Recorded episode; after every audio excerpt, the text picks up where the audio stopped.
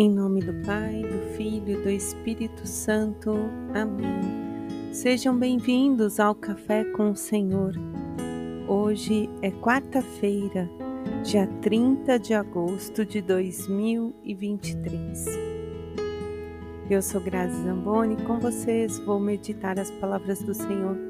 Peçamos antes que o Espírito Santo venha sobre nós o Espírito Santo abra os nossos olhos, nossos ouvidos, a nossa boca, o nosso coração.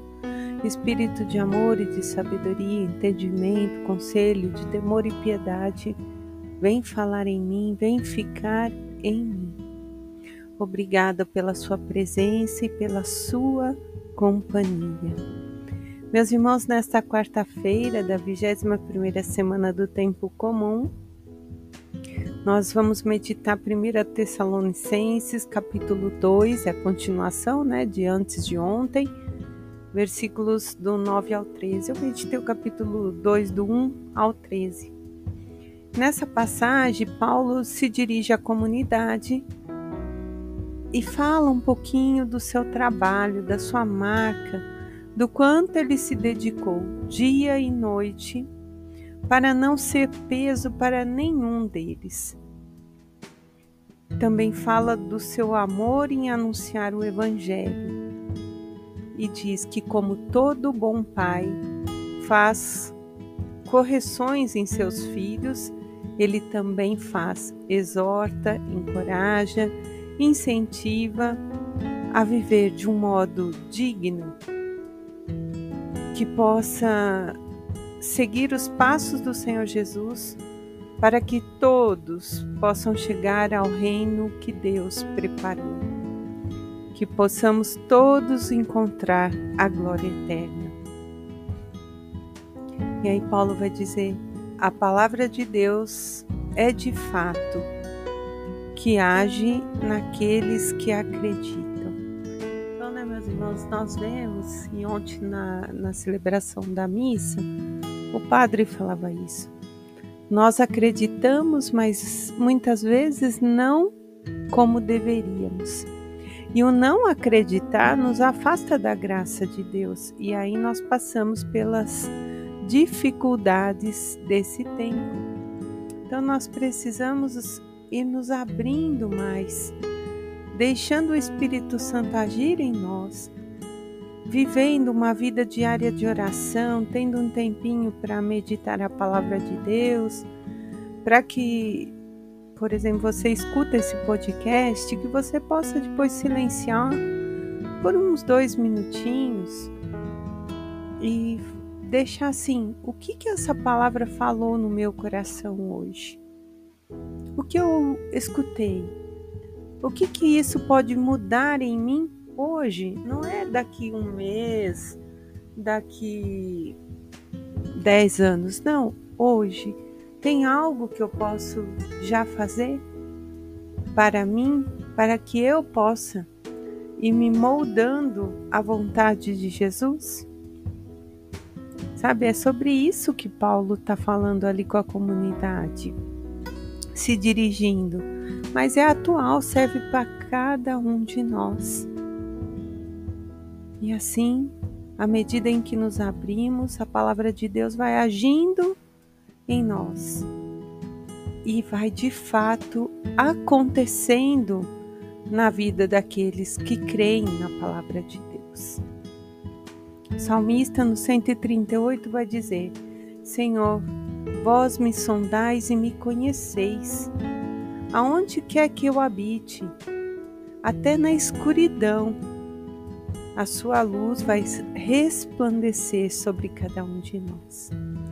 E muitas vezes nós nos escondemos, né, meus irmãos? Nós ficamos achando que estamos escondendo as coisas de Deus, mas Ele habita na escuridão, sabe, naquele cantinho do nosso coração, da nossa mente que insiste em fugir de algo que fizemos, que falamos, que pensamos, pois ele viu, ele estava ali também. Então, diante daquela manchinha escura, que nós possamos reconhecer a nossa fraqueza Isso é um ato de humildade. E diante desse reconhecimento, ir até o Senhor e depositar aos pés da cruz, para que possamos trabalhar isso de uma maneira a ser corrigida em nós, a não voltarmos mais a viver naquela escuridão. A palavra do Evangelho hoje, Mateus 23, 27 ao 32, Jesus continua dizendo aos escribas e fariseus: Ai de vós, hipócritas! Sois semelhantes a sepulcros caiados, que por fora têm boa aparência, mas por dentro estão cheios de ossos de mortos e de toda espécie de podridão. Por fora pareceis justos aos outros, mas por dentro estáis cheios de hipocrisia e de iniquidade. Se vocês tivessem vivido na época de vossos pais, com certeza diria que não nos teríamos associados a eles para tirar a vida dos profetas. Com isso, estáis dando testemunho contra vós mesmos de que sois filhos dos que mataram os profetas. Completai, pois, a medida de vossos pais. Claro que Jesus já está se referindo à sua paixão, porque ele está sendo perseguido pelos escribas e fariseus. Eles estão fazendo de tudo para prender Jesus, para matá-lo. Eles querem condená-lo e nós sabemos que isso vai acontecer. Mas Jesus não se intimida e diz hipócritas. E meus irmãos, o Senhor, Ele não olha para as pessoas para ver o tamanho da obra daquilo que se está fazendo, mas olha para a intensidade com que se fez aqui. Se foi feito com todo o seu coração. Por isso que ele não tem receio de olhar para eles e falar que eles parecem sepulcros caiados. Por fora parece tudo justo, mas por dentro estão todos cheios de injustiça e de hipocrisia.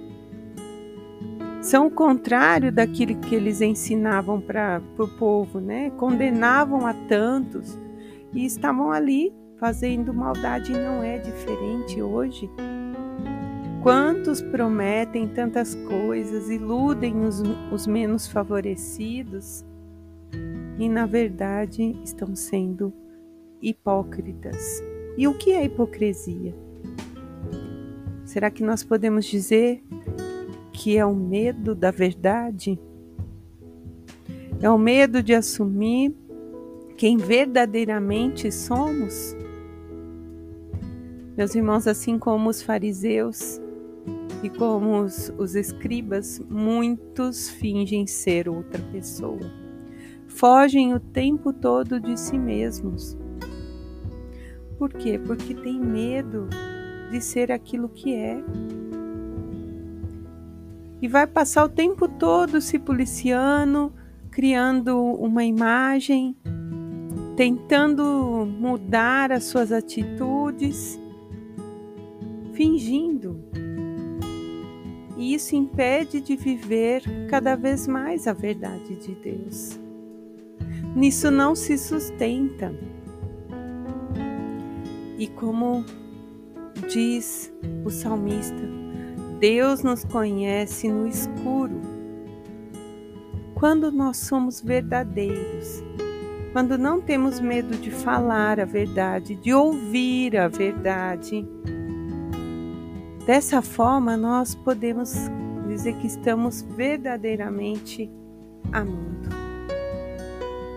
Que estamos sem máscaras, sem filtros, e aí, um alerta: existe uma diferença em se deixar encontrar com Cristo e viver os ensinamentos dele, ter uma mudança de vida, mas sem perder a sua essência, sem esconder o passado que se foi, mas fazendo do seu passado um testemunho da sua vida.